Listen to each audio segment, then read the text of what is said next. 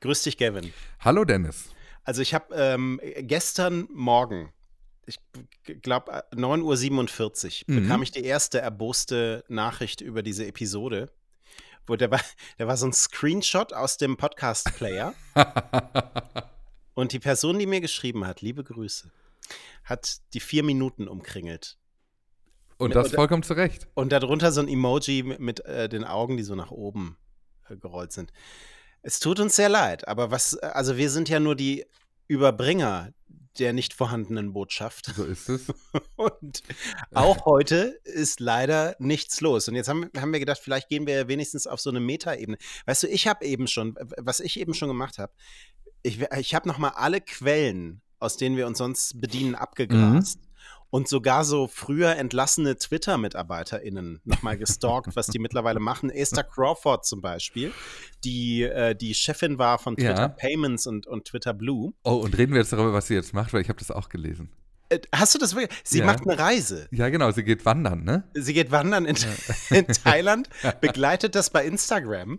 Aber es, Genau. äh, ein Posting war sehr interessant heute tatsächlich, weil sie hat ähm, auf der Reise nach Thailand Zwischenstationen macht sie in Hongkong. Mhm. Und dann hat sie noch mal so ein bisschen erzählt, äh, wie das für sie war, wenn, wenn ähm, the whole Internet is shitting on you. Und man muss das positiv sehen, bla. Also alles nicht so wichtig. Aber weißt du, wen sie getroffen hat in Hongkong? Mm, Nee. Jane Wong. Eine dieser Reverse Engineers, die immer so die ganzen ähm, Twitter-Highlights, die dann in den neuen iOS-Versionen Mhm. oder in den neuen App-Versionen stecken, ähm, scoopt und, Ja. und rausgibt. Also da, da gibt es so eine Reihe, wir, wir, wir haben die hier im Podcast auch hin und wieder schon mal zitiert, von Leuten, die in den Quellcode gucken, von Twitter, Mhm. von den Twitter-Apps und so weiter und dann da schon mal raussuchen, was es bald so an Neuerungen geben wird. Und die hat sie getroffen in Hongkong. Da- Das ist spannend, ne?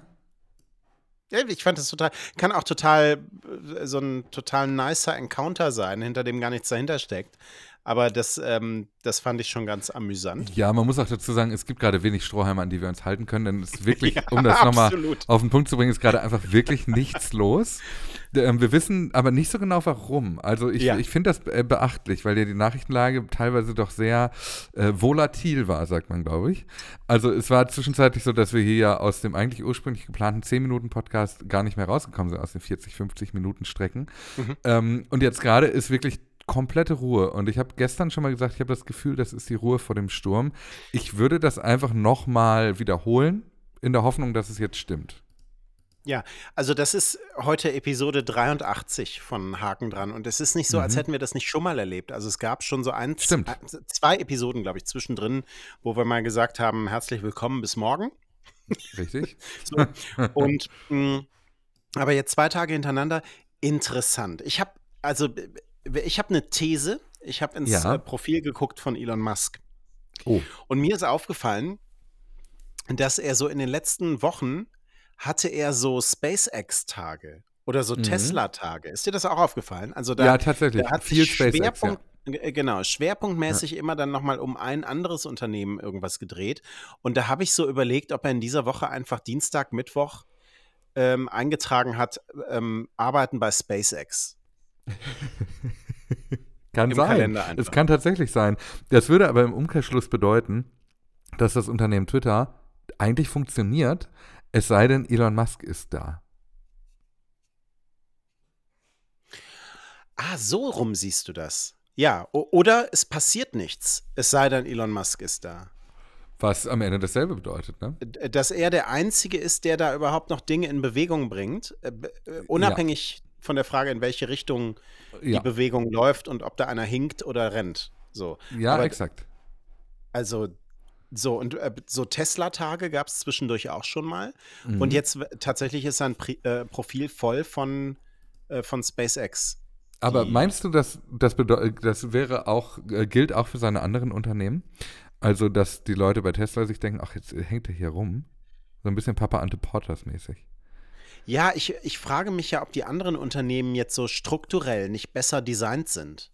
Also ob, ob da nicht alles ein bisschen gefestigter ist, so dass wenn er jetzt da mit seinem Waschbecken reinkommt, Äh, let that sink in, ähm, dass das alles äh, dort trotzdem so seiner Wege geht. Und bei Twitter hat er die Strukturen halt so durcheinandergewirbelt, dass es dass nur mit ihm gerade was passiert, weil sonst haben die alle keinen, also oder? Ja, wir haben da ganz am Anfang, wir haben da ganz am Anfang schon mal drüber gesprochen. Da fiel so ein Begriff, der hat sich mir total eingebrannt. Den habe ich auch in so in so direkten Gesprächen über Twitter und wie, Gavin, wie findest du das eigentlich, dass Elon Musk Twitter gekauft hat?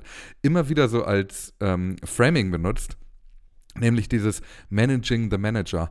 Also, dass diese ganzen Unternehmen, die ja mit Elon Musk groß geworden sind, lustigerweise ist Twitter mit Elon Musk eher klein geworden, aber Unternehmen, die mit Elon Musk groß geworden sind, vor allem gelernt haben, groß zu werden, trotz Elon Musk. Also, wie können wir eigentlich ja, damit umgehen, ja. einen ja. CEO zu haben, den man managen muss? Also, wie führen wir, also das ist jetzt meine Lesart, aber wie führen wir eigentlich eine Art Theaterstück in Meetings mit ihm auf, damit er zufrieden ist, damit wir unsere Arbeit machen können? Und ich glaube ehrlicherweise, dass das das große Geheimnis ist hinter den großen Unternehmen, äh, die Elon Musk so leitet, weil mm, sicherlich wird er viele Entscheidungen richtig getroffen haben, sonst wären, würden wir jetzt dieses Gespräch ja auch nicht führen. Ähm, aber diese, dieses Team, das damit lernt, mit seinen äh, Marotten umzugehen, sehr vorsichtig formuliert, ist, glaube ich, auch Teil dieses Erfolgsgeheimnisses. Und Twitter hat das natürlich nicht. Und deswegen sind auch so viele Leute entlassen worden, die sich ihm widersetzt haben, weil sie das nie gelernt haben, mit ihm umzugehen. Und er so ein bisschen wie der Schüler, der, ähm, äh, der sitzen geblieben ist und in die neue Klassengemeinschaft stößt, da jetzt erstmal äh, genauso mit ihm umgehen muss, wie die Klasse mit ihm. Ja. So. Ja. Viel ja. Küchentisch Psychologie. Das Voll. passiert, ist so ein bisschen, das Gehirn fängt ja an, sich dann zu beschäftigen oder Beschäftigung zu suchen, wenn ja. es nichts, nichts zu tun gibt. Ja, total. Und dann äh, äh, äh, tausendmal auf F5 zu drücken oder Apfel R, um zu gucken, hat hier irgendjemand mal, hat hier bitte mal irgendwer was getwittert? Nein. Also ein äh, komplett leerer Tag. Es gibt irgendwie eine Geschichte, die hat aber auch nur so eine Einschätzungsebene. Mhm. Da geht es nämlich um die verschlüsselten Nachrichten, die geplant sind bei Twitter, also die verschlüsselten Direktnachrichten. Mhm. Und da gab es die Geschichte aus dem Jahr 2010, also es ist schon eine ganze Weile her. Da gab es eine Verfügung der FTC gegen mhm. Twitter. Das ist diese, hast du schon mal äh, beschrieben, eine ja. Mischung aus ähm, äh, ähm, Kartellamt, ja. Wettbewerbsbehörde, ein bisschen Wirtschaftsministerium, ja, so irgendwie. So, diese ja. Richtung. Und die FTC hat diese Verfügung verhängt gegen Twitter, weil Twitter geworben hat mit, hey, ihr Nutzerinnen und Nutzer, bei uns könnt, könnt ihr kontrollieren, wer Zugang zu euren Tweets hat. Ähm, und ähm, habt die Garantie, dass eure privaten Nachrichten, also Direktnachrichten, nur von denen eingesehen werden können, die sie auch empfangen sollen. Und ähm, die FTC sagt, nee, nee, nee, nee, nee, so stimmte das nicht ganz. Ja, also es gab eine Reihe von, wie es so schön heißt, ähm, Actions und Non-Actions von, von Twitter, die dazu geführt haben, dass äh, Unbefugte auf die persönlichen Informationen einzelner NutzerInnen zugreifen konnten. Und dann hat Twitter zugestimmt. Äh, 2011 ist es rechtskräftig geworden. Ähm, wir, wir, zahlen eine empfindliche Geldstrafe, wenn wir weiter falsche Angaben darüber machen, ähm, Zitat, inwieweit Twitter die Sicherheit, den Datenschutz, die Vertraulichkeit oder die Integrität von nicht öffentlichen Verbraucherdaten aufrechterhält und schützt. Mhm. So. Und ähm, da gibt es jetzt die Einschätzung, ähm, wenn jetzt tatsächlich das verschlüsselt wird, dann kann Twitter das auch wieder behaupten. Und ich dachte so, äh, okay, was für ein No-Brainer. ähm, Elon Musk hat wohl äh, gesagt, es sollte so sein, dass ich mir von niemandem die Direktnachrichten äh, ansehen kann, selbst wenn mir jemand eine Waffe an den Kopf hält ja. und, und danach fragt. Wenn also das, das ist, ja, das ist so eine Nachricht, wollte ich nur noch kurz sagen, die ja. hätten wir sonst äh, anekdotenhaft höchstens mal hinten raus genannt. Heute unser, unser, äh, Top unser Top Headliner auf dem, auf dem, äh, unser Headliner auf dem No News Festival. So. oh, schöne Formulierung. Äh, oh, das, das haben wir einen Episodentitel auch schon, sehr gut. ähm, ich ich habe hab leider völlig vergessen, was ich sagen wollte. Ich, so wenig wichtig war das. Hm. Ja, es, sind, es ist, man hört auch, du trinkst einen Tee dabei. Es, es ist, ein Kaffee, ich muss mich irgendwie wach halten. das ist die Stimmung, die ja heute herrscht. Naja, was ja. soll ich sagen? Ach so, ganz kurz zu Ja. diesem Gedanken. Ich finde Ja. den Gedanken natürlich toll, zu sagen, niemand sollte Direktnachrichten anderer Leute lesen können, nicht mal mit der Pistole auf der Brust, ähm, weil das ja Dinge sind, die man ähm, als mündiger Medienkonsument oder als mündiger Techniknutzer, Techniknutzerin, ähm, glaube ich, gar nicht hoch genug bewerten kann. Also es gibt ja Geschichten, ähm, wie Apple sich ähnlich verhalten hat und gesagt hat, ähm, wir werden unter keinen Umständen, egal ob es jetzt ein, ein mutmaßlicher Terrorist ist oder ein vermissten Fall, äh, iPhones entsperren und haben ja auch inzwischen das System so aufgebaut, dass es sich eher selber löscht, als dass du es schaffst, von außen drauf zu kommen. Es gibt zwar durchaus Sicherheitsunternehmen, die das anbieten, die Entschlüsselung von äh, gesperrten iPhones, aber ähm, dieses zu sagen, als Unternehmen, als Hersteller, als Anbieter am Ende, zu sagen, das ist ein geschlossenes System und, und die Sicherheit unserer, der Daten unserer NutzerInnen ist uns so wichtig,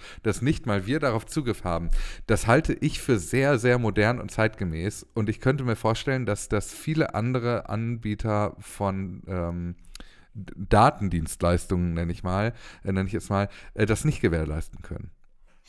Ja, true.